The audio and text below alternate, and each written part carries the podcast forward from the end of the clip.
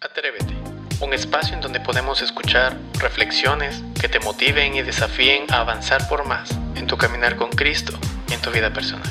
La palabra del Señor dice en Romanos 6:4, en la versión NBI, Por tanto, mediante el bautismo fuimos sepultados con Él en su muerte, a fin de que Cristo, así como resucitó por el poder del Padre, también nosotros llevemos una nueva vida.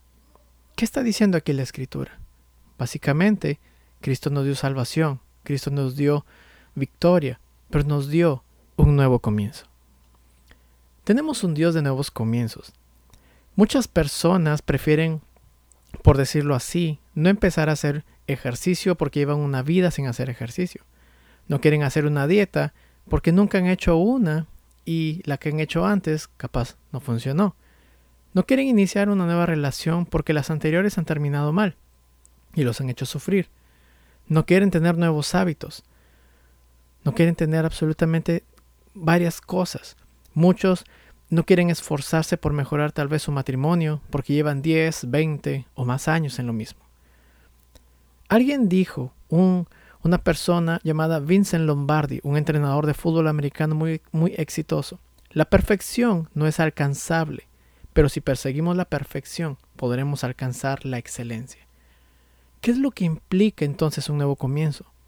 Un nuevo comienzo básicamente implica algo importante que lo podemos encontrar en Romanos 12, 2, en la parte A. Dice, no se amolden al mundo actual, sino sean transformados mediante la renovación de su mente.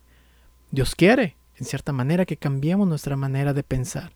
En Ezequiel 36, 26 dice, les daré un nuevo corazón y les infundiré un espíritu nuevo les quitaré ese corazón de piedra que ahora tienen y les pondré un corazón de carne. Un nuevo espíritu y un nuevo corazón nos habla de un nuevo gran comienzo para el hombre. Dios es un Dios de nuevos comienzos. Dios quiere que tu matrimonio, tus finanzas, tus relaciones y todo lo que hagas en tu vida, tu profesión, tus estudios, te hagan tener una nueva vida. Odres nuevos. Jesús nos enseñó a hacer odres nuevos para poder recibir el vino nuevo. En Lucas 5, 38 y 39 dice, más bien, el vino nuevo debe echarse en otros nuevos, y nadie que haya bebido vino añejo quiere el nuevo. Porque dice, el añejo es mejor. Y esto es lo que le pasa a mucha gente, así como lo han hecho toda su vida, como así han pensado toda su vida. ¿sí? Dios quiere que tengamos un nuevo comienzo en cada una de nuestras áreas. ¿Cómo podemos aprender de los nuevos comienzos en la Biblia? Básicamente yo les voy a dar algunos ejemplos rápidamente. El primer ejemplo es de Adán. Adán y Eva se equivocaron, tomaron del fruto del árbol, del conocimiento del bien y del mal, y fueron sacados del huerto por su propio bien. Esto es lo que dice la palabra de Dios en Génesis 3, del 22 al 24. Dice, y dijo Jehová Dios, He aquí el hombre es como uno de nosotros, sabiendo el bien y el mal. Ahora pues, que no alargue su mano y tome también del árbol de la vida, y coma y viva para siempre. Y lo sacó Jehová del huerto del Edén, para que labrase la tierra de que fue tomado. Echó pues fuera al hombre, y puso al oriente del huerto del Edén querubines y una espada encendida que se revolvía por todos los lados para guardar el camino del árbol de la vida. Sin duda Adán se equivocó, pero Dios lo trató como el Padre que es y que siempre ha sido. Recuerda una cosa, recuerda lo que dijo el Señor. Le, preguntó a Adán, ¿dónde estás? cuando fue en busca de él. Yo escucho esa pregunta con un corazón de amor y no de regaño insensible. Dios amaba a Adán como nos ama a ti y a mí, y por eso Dios cuidó de Adán y Eva al no dejarlos tomar del árbol de la vida, pues eso los haría vivir una eternidad en pecado y eso es lo que Dios no quiere. Es por eso que tuvo que actuar de esta manera. Dios estaba tratando con Adán con amor más que con justicia. ¿sí? Vemos otro caso similar, vemos en, este caso el de Noé. Dios mandó a Noé a hacer un arca porque Dios había decidido comenzar algo nuevo con toda la humanidad. Pero notemos algo que encontramos en Noé en la palabra de Dios en Génesis 6:22 cuando dice, y lo hizo así Noé, hizo conforme a todo lo que Dios le mandó. Noé obedeció lo que Dios le mandó. Yo te digo en esta en este momento, ocúpate de obedecer a Dios en todo lo que Él manda en este nuevo comienzo. Y hemos perdido mucho. Tal vez tú has perdido muchas cosas. Si vas a empezar un nuevo comienzo, empieza de la mejor manera. En el caso de Abraham, en Génesis 12.1 dice, pero Jehová había dicho a Abraham, vete de tu tierra y de tu parentela y de la casa de tu padre, a la tierra que te mostraré. Para este nuevo comienzo Dios te quiere sacar de tu zona de confort. Muchas veces no queremos cambiar porque estamos muy cómodos donde estamos. No nos gusta tal vez todo lo que vemos a nuestro alrededor, pero estamos cómodos y de las primeras cosas que Dios hará es sacarnos de esa zona de confort para empezar lo nuevo. Un gran ejemplo en, eh, de que podemos encontrar es de David, cuando habla acerca de cómo podemos vencer nuestros obstáculos en un nuevo comienzo. En 1 Samuel 17, 28, desde la parte B hasta la parte, hasta el versículo 33, la palabra de Dios dice, ¿qué has venido a hacer aquí? ¿Con quién has dejado estas pocas ovejas en el desierto? Yo te conozco, eres un atrevido y malintencionado. Seguro que has venido a ver la batalla. Y después le dijo Saúl en el versículo 33, ¿cómo vas a pelear tú solo con este filisteo? No eres más que un muchacho, mientras que él había sido un guerrero toda su vida. David no se desanimó porque la gente a su alrededor no creía en él. Él siguió adelante con lo que Dios le había mandado hacer y venció al gigante, porque sabía que Dios iba con él.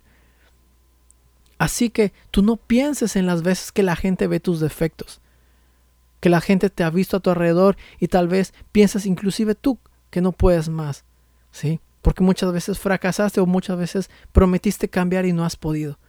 Ejemplos en la Biblia de hombres y mujeres que tuvieron que vencer obstáculos para ir a su nuevo comienzo. Aparte de David, hay muchos. En José no creyeron ni siquiera a sus padres ni sus hermanos. A Jacob lo engañaron y tuvo que esperar siete años más para su nuevo comienzo con su amada Raquel. Noemí no quería que Ruth se quedase con ella. Y la postre fue de, de, de Ruth la bendición. Gedeón vivía en una cueva antes de convertirse en el nuevo juez de todo Israel. Vemos en la Biblia muchos, muchos ejemplos. Yo te voy a dar algunos de estos ejemplos antes de culminar. Un hombre que trataba, que trabajaba en un periódico fue despedido por la falta de su creatividad e ideas. Su nombre fue Walt Disney. Uno de sus profesores le dijo que era un niño bastante tonto como para poder aprender algo y además era parcialmente sordo. Estoy hablando de Thomas Alva Edison, quien fracasó mil veces antes de inventar el foco. Te doy otro ejemplo. Un hombre que fue rechazado tres veces de la universidad y del teatro y de, la televisión, de la Universidad de Carolina, Carolina del Sur de los Estados Unidos. Estoy que te hablo de Steven Spielberg, uno de los cineastas más reconocidos de Hollywood. Otro ejemplo, un hombre que había llevado a la quiebra dos compañías antes de formar la suya. Estoy que te hablo de Henry Ford. Un hombre llamado James Dyson se pasó 15 años tratando de inventar un artefacto que limpiara mejor las escobas. Hizo 5.126 prototipos que fallaron, pero el prototipo 5.127 funcionó. Y se creó la aspiradora y él se volvió millonario y les hizo la vida más amable a las personas.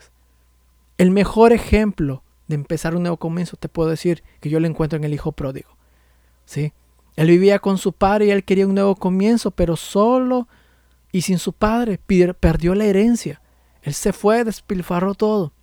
La Biblia lo narra, se quedó sin dinero y fue a parar en los chiqueros con los puercos y anhelaba inclusive comer de lo que comían los puercos. Pero volvió en sí y pensó en un nuevo comienzo pero esta vez al lado de su padre. Regresó a la casa de su padre y cuando su padre lo vio de lejos dice que corrió a abrazarlo. Él veía, él lo veía todo sucio y andrajoso con un olor pestilente. Pero a su padre no le importó.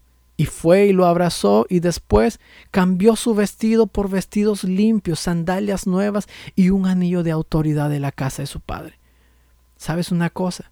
Así será nuestro Padre con nuestro nuevo comienzo. No importa lo que hayas hecho, no importa lo que hayas desperdiciado, ni por cuánto tiempo Él te va a abrazar, no importando lo sucio que estés.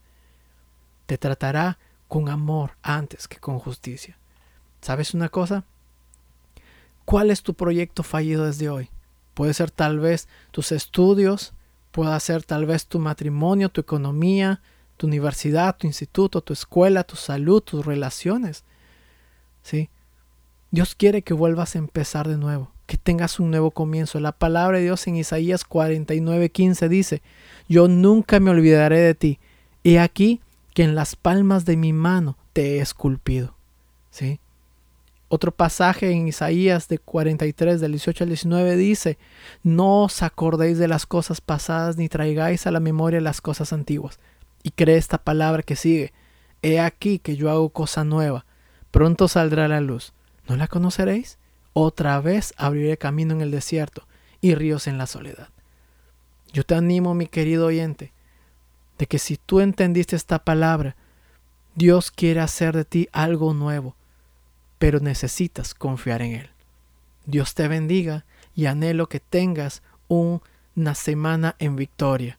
Cree en lo que Dios dice en su palabra, porque Dios es un Dios de promesas y Dios es fiel por mucho tiempo y lo seguirá haciendo. Dios te bendiga. Te invitamos a que puedas compartir este mensaje con tus conocidos, esperando que sea de edificación para sus vidas. Nos vemos hasta la siguiente edición. Dios te bendiga.